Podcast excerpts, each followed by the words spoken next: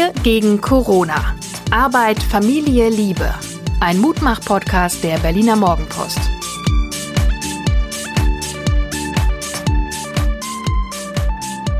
Hallo und herzlich willkommen zur sechsten Ausgabe unseres Mutmach-Podcasts. Mein Name ist Hajo Schumacher, ich bin Journalist und mir gegenüber sitzt meine bezaubernde Frau Suse. Ich bin Psychologin, Coachin, Mutter und Mensch. Und wir bieten wie jeden Tag ein äh, buntes Sammelsurium an guten Nachrichten oder Verhaltensweisen oder Tipps oder ähm, Ermunterungen. Was äh, hat dich in den letzten 24 Stunden ermuntert? Ein Eichhörnchen. Ich bin heute Morgen tatsächlich aufgewacht, äh, weil ich irgendwelche Geräusche von meinem Balkon hörte. Und dann habe ich mich ans Fenster geschlichen und da saß ein kleines Eichhörnchen und ich gestehe, ich fütter das ab und zu. Äh, und es hat mich heute Morgen besucht, hat mich dann angeguckt und ist dann auf meinen Fenstersims gesprungen und dann haben wir so Auge in Auge da gestanden und ich habe mich sehr darüber gefreut. Ich habe mich gefreut über DWTV, also der Fernsehableger der Deutschen Welle, weil da kam gestern eine Mail liebe Moderatoren und gelegentlich moderiere ich da.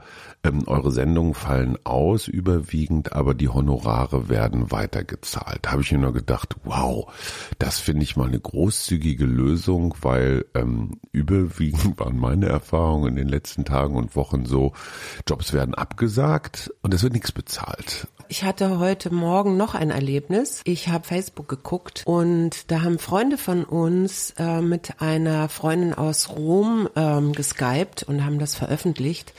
Und die erzählt, ähm, die sind in Italien ja seit einer Woche in Quarantäne, also die ganzen, alle Menschen müssen zu Hause bleiben. Und äh, diese Freundin erzählt einfach über den Alltag, den sie im Moment zu Hause erlebt, als alleinstehende Frau, erzählt über wie sich die Stimmung so verändert. Wie am Anfang die Leute sagen, ach ja, und ist ja nicht so schlimm und wir werden ja nicht krank.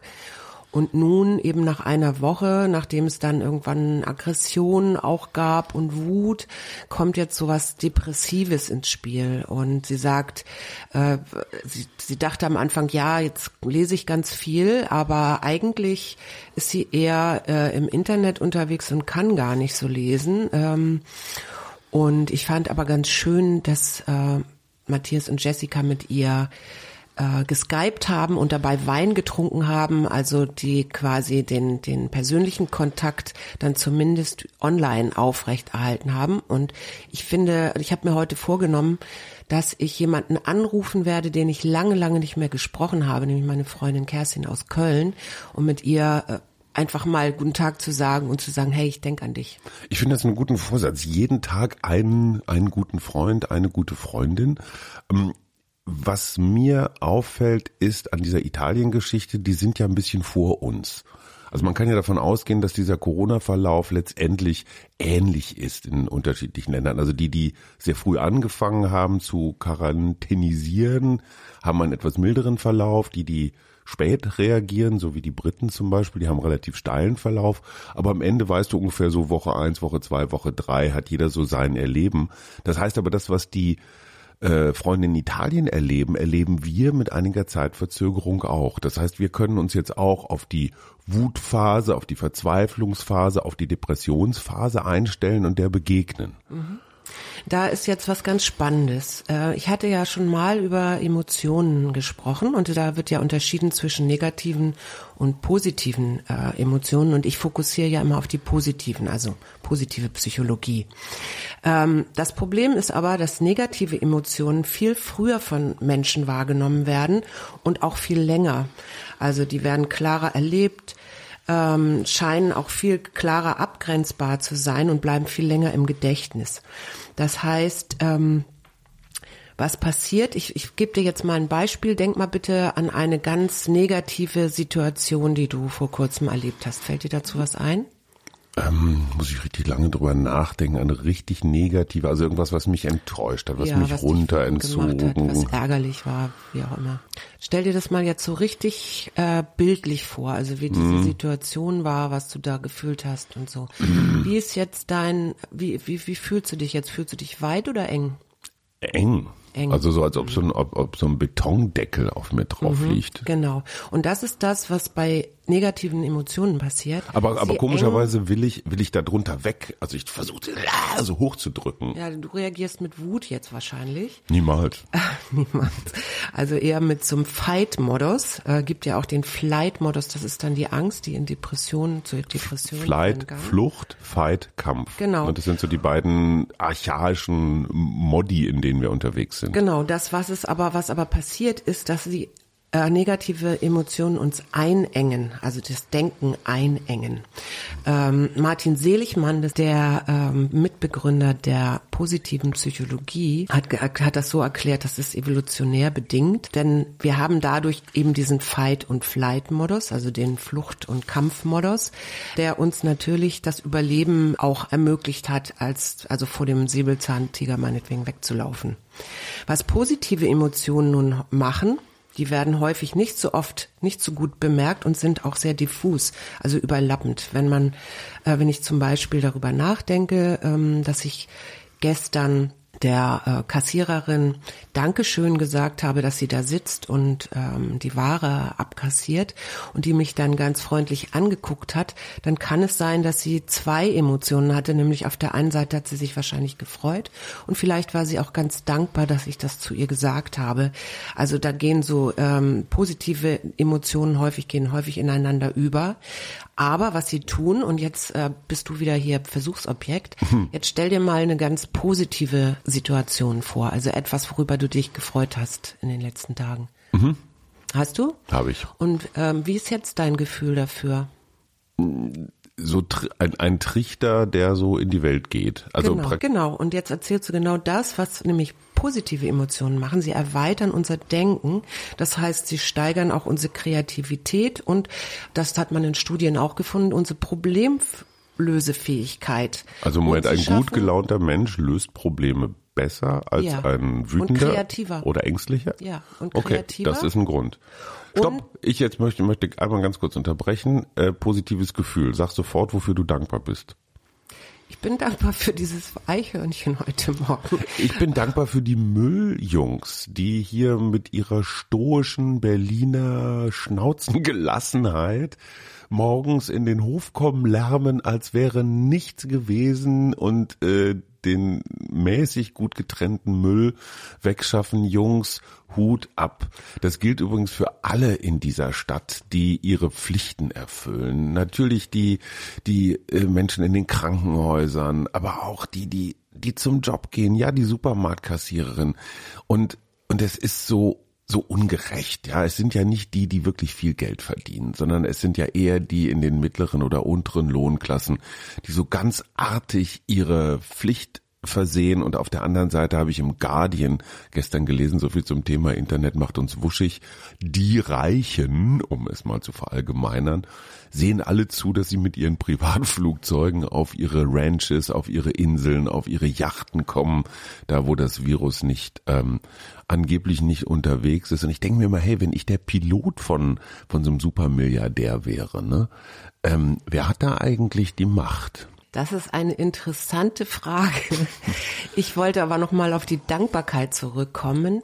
Ich bin auch dafür dankbar, dass ich ähm, hier so schöne positive Rückmeldungen bekomme aus ganz unterschiedlicher Richtung. So äh, macht weiter, äh, ich höre das gerne, das macht meinen Tag fröhlicher und solche Sachen. Dafür bin ich auch sehr dankbar. Also vielen Dank fürs Zuhören. Und ich bin dankbar dafür, dass wir hier in Berlin sitzen und nicht auf Lesbos in einem Flüchtlingscamp und nicht Ja. in Idlib in irgendeiner zerschossenen Stadt, sondern dass bei aller Corona-Krise wir wirklich hier nicht in der Economy, sondern in der First Class sitzen. In den Supermärkten gibt's alles, es funktioniert noch. Aber dieses Gefühl hier einigermaßen gut regiert zu sein, einigermaßen gut versorgt zu sein, das Internet funktioniert, das Kind hat seine Hausaufgaben von der Schule bekommen und sitzt jetzt da und tüftelt.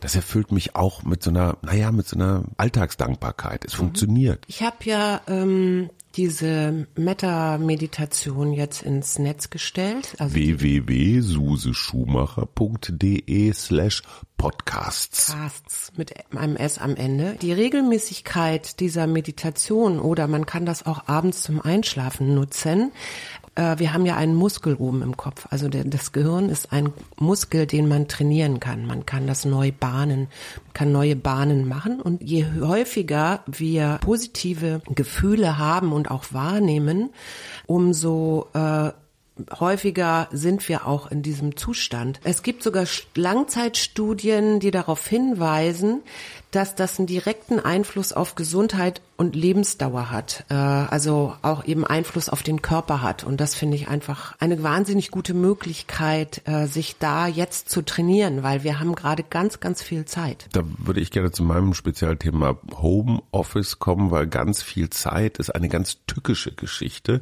Du hattest es von einer deiner Kontakte, die sagte, ich komme gar nicht dazu. Ich will so viele Bücher lesen, meine Fotodateien aufräumen und ich hänge die ganze Zeit im Internet. Das ist in der Tat beim Homeoffice ein riesiges Problem, diese Ablenkungsmöglichkeiten. Nur ganz kurz dazu einen Satz. Äh, die Erfinder von Facebook geben ganz offen zu, dass sie ihre, ihr soziales Netzwerk so designt haben, insbesondere auch mit den Likes und so weiter, dass tatsächlich süchtig machende Stoffe, nämlich Dopamine in unserem Hirn ausgeschüttet werden, die uns quasi zwingen, weil wir sind Junkies, wir sind Facebook-Junkies, wieder zu gucken, wieder zu gucken, wieder zu gucken. Einmal abschneiden, diese, diese digitale Abhängigkeit. Ich schreibe gerade ein Buch drüber, deswegen fühle ich mich einigermaßen kompetent. Ähm, also das Thema Homeoffice. Für Homeoffice hat sich für mich immer bewährt, stell das Internet aus. Es gibt dieses wunderbare WLAN deaktivieren und dann wirklich idealerweise nicht versuchen, den Arbeitsalltag im Büro nachzuspielen, sondern eher sich Zeitinseln zu suchen. Das können 30, 60, 90 Minuten sein, idealerweise, wenn die Kinder schlafen, früh morgens funktioniert, also nicht unbedingt 9 to 5, wie wir das kennen, sondern eher in den Zeiten, wo Ruhe ist. Und zweitens, eine Liste zu haben, auf der sehr unterschiedliche Aufgaben stehen, die jetzt nicht unbedingt so eine Prioritätenhierarchie haben, sondern völlig unterschiedlich sind. Also man kann einen Text, ich kann jetzt mal von mir ausgehen, ich kann einen Text neu schreiben, ich kann einen Text bearbeiten, ich kann was aufräumen und solche Sachen. Also manche Sachen dauern vielleicht nur nur fünf Minuten, andere dauern eine Stunde, um sich dann, je nachdem wie viel Zeit ich habe und wozu ich gerade Lust habe, eine dieser Aufgaben rauszusuchen. Einer der zentralen Fehler beim Homeoffice ist so zu tun, so ich gehe jetzt um neun in mein Homeoffice und da bleibe ich dann bis 17 Uhr und gehe nur mal mittags für eine Kantine raus. So funktioniert das nicht. Da sagst du was ganz, ganz Entscheidendes, nämlich diesen Zeitplan, sich einen Zeitplan zu machen und auch zu gucken. Es ist ja nicht so, dass wir, weiß ich nicht, fünf Stunden nacheinander kreativ kreativ äh, fokussiert arbeiten können, sondern so nach meistens nach 45 Minuten geht die Aufmerksamkeit runter. Das heißt, ich würde immer dazu raten, nimm das, was du am wenigsten magst oder was am anstrengendsten ist und mach das als allererstes und zwar noch bevor du in deine Mails guckst, mhm. bevor du bei Facebook guckst. Sehr guter Hinweis. Mach erst das und dann kannst du dich danach belohnen. Da sind wir wieder mit dem Belohnungssystem.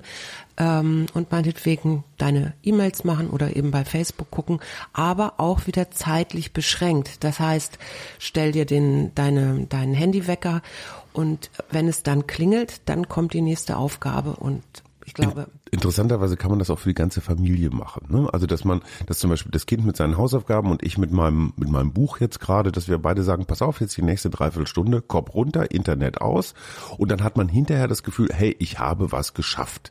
Genau. So. Jetzt hören wir, hören wir ein wunderbares Geräusch im Hintergrund. Wir haben nämlich hier noch Nachbarn, die gerade ihr Klo oder ich weiß nicht, ihre Toilette äh, sanieren und da wird gebohrt. Also wenn Sie komische Geräusche hören, das sind die Nachbarn. Gestern traf ich eine alte Bekannte auf der Straße, die auch sagte, ich bin noch mal schnell in den Baumarkt gefahren und habe wahnsinnig viel Farbe, Spachtel, Pinsel, Zeug geholt, weil wenn renovieren, dann jetzt. Oh, und da fällt mir noch was zu ein, was man natürlich auch gut machen kann, wenn man solche Sachen wirklich angeht und sagt, okay, ich weiß, draußen grasiert Corona, drinnen bin ich und ich mache jetzt meine Wohnung, also also einzelne Sachen schöner. Und dazu kann ich mir, würde ich mir immer eine schöne Musik anmachen, so dass ich richtig fröhlich werde und äh, mich mit Spaß meine Wohnung um ich empfehle Jonathan Jeremiah, Jonathan Jeremia. Äh, den haben wir auch schon live gesehen und äh, ziemlich sichere gute Laune Musik. Die unmoralische Frage des Tages lautet bei mir heute, darf man über Corona Witze machen? und vor allen Dingen, vor allen Dingen so geschmacklose Witze, weil ich hörte gestern eine große Aufregung darüber, dass unsere Comedians, zumindest die etwas jüngeren, es lustig finden, zu sagen, hey, Corona ist doch ein sehr sozialverträgliches Virus.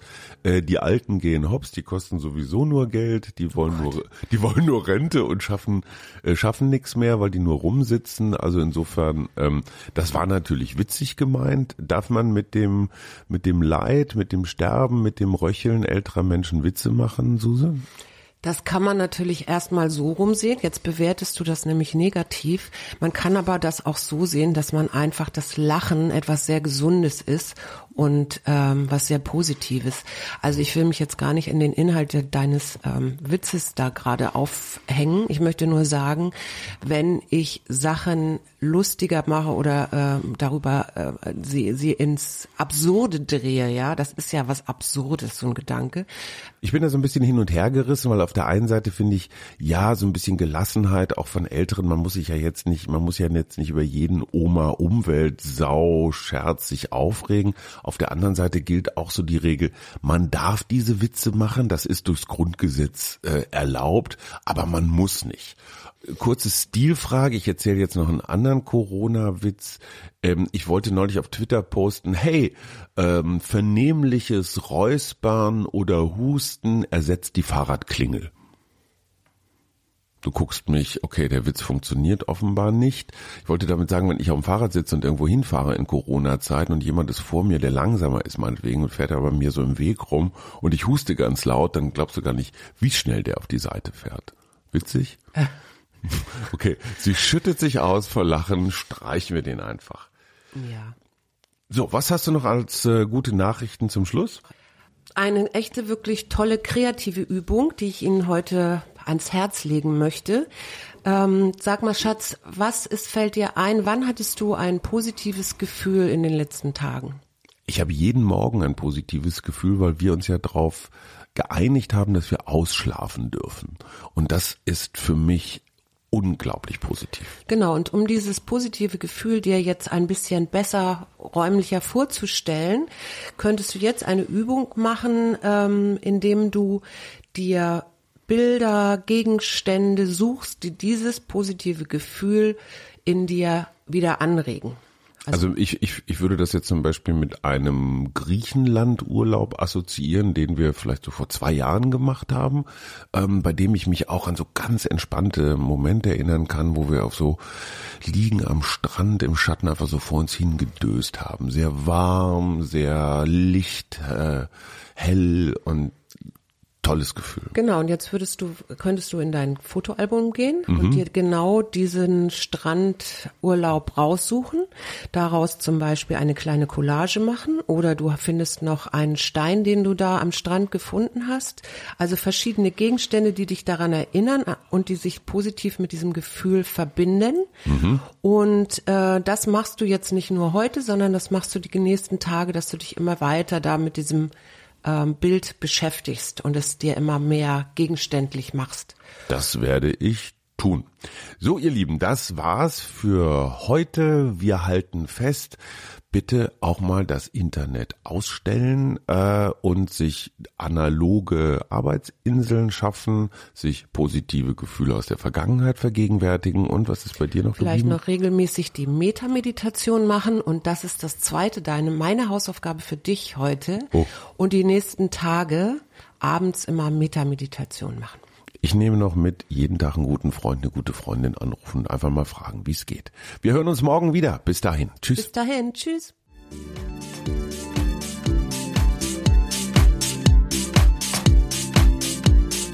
Wir gegen Corona.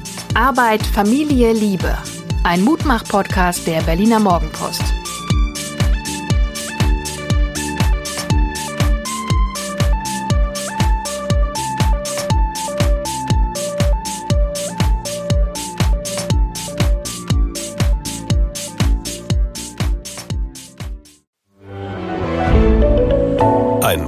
Podcast von Funke.